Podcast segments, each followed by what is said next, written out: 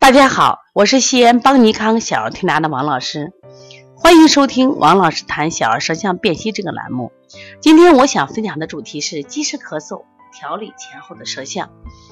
这个宝宝呢是一个五岁的男孩，妈妈说可爱生病了，找了好多推拿馆都推不好，听别人介绍你这儿好，我来试一试。其实妈妈在跟我交流的时候，其实也有很多的怀疑在内，因为打针。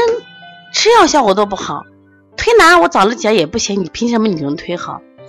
那我就跟他讲，我说任何一个推拿师啊，我说我们只有百分之三十的功力，我们就只是个助力手而已。我们一定要帮你找到孩子生病的原因在哪里，这才是最重要的。这就是我们之所以能推好的原因。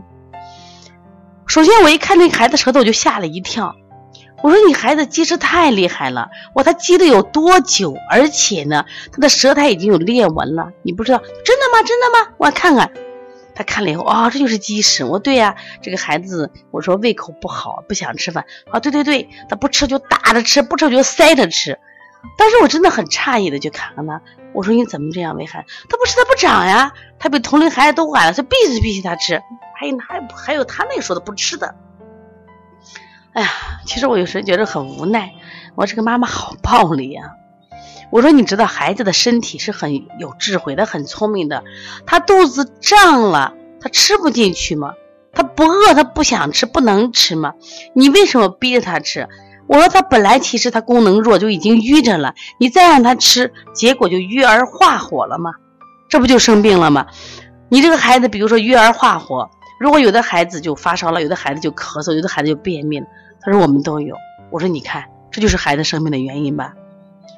然后这个妈妈还好，因为以前不知道自己的问题在哪里。那我经过我们来分析的，知道问题。他说呀，最近我就开始控制他的饮食啊，不给不给孩子强呃强喂，然后呢也不要顿顿给孩子吃肉吃虾了。那么过春虽然过了个国庆节，妈妈带出去旅游，哎，孩子也没有积食，所以十月八号孩子呢。妈妈带过来以后，你看我舌头一拍，我们觉得好漂亮呀。他说最近就是呀，我也不咳嗽了啊，大便也好了，哪都精神也好了，睡觉也好很多。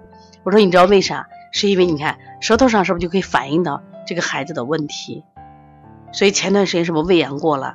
所以当孩子生病的时候，我们不要一味的去给他去吃药，或者不要一味的就简单的去推拿，那么一定要找出原因。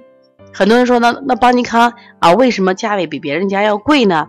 我说，我们之所以贵，是因为我们来了每一个孩子，我们一定给你找到你这孩子生病的原因，不是说我光你来了我就给你推，啊，推好了，可能过两天又病了，我再来推，一定不是这样。那我们一定要帮他找原因，找着原因的时候，我们把预防做在前头。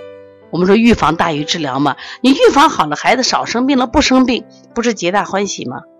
妈妈说：“是是是，我会给你介绍更多的朋友来。”我说：“你看这两张照照片摆摆在这儿，大家什么心情？是不是很明显的觉着啊？第一个舌头积食很厉害，那么就是一周以后的舌头是不是非常的漂亮？非常的漂亮啊！所以说小孩生病啊，一定有原因的。那么当然了，对于这种积食的舌头，那不用说了，我们用消食导致的方法。那么今天的妈妈是来保健的，我就说我做一个健脾滋阴的方法。为什么这样做呢？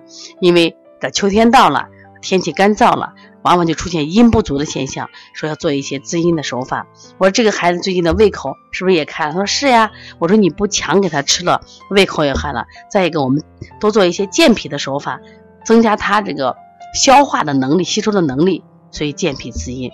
所以基本到邦尼康来。调理的孩子，我们都会给到这些方法，给到预防的方法和保健的方法，所以很多孩子就不生病了。说大家一定要学习舌象，不管妈妈还是同行，因为从舌象上你就能看到孩子目前存在的问题，也能及时的处理。那么我们为此也出了一本书，叫《小儿舌象辨析》。那这本书呢，我们在选材上啊，选的照片上，包括这个印刷上。都是选的最高规格的，而且我们有这个案例的分析，还有基础知识，是非常好的一本工具书。我们平常放到床边啊，放到这个桌子旁边，那就工作上或者是在育儿上都有很大的帮助。如果要购买的话，可以通过淘宝搜“小儿舌象辨析”或者微信直接购买也是可以的。如果大家有什么样问题，可以直接打我的电话幺三五七幺九幺六四八九。如果想咨询邦尼康舌诊课程的话，可以直接加邦小兵的微信幺八零九二五四八八九零来咨询。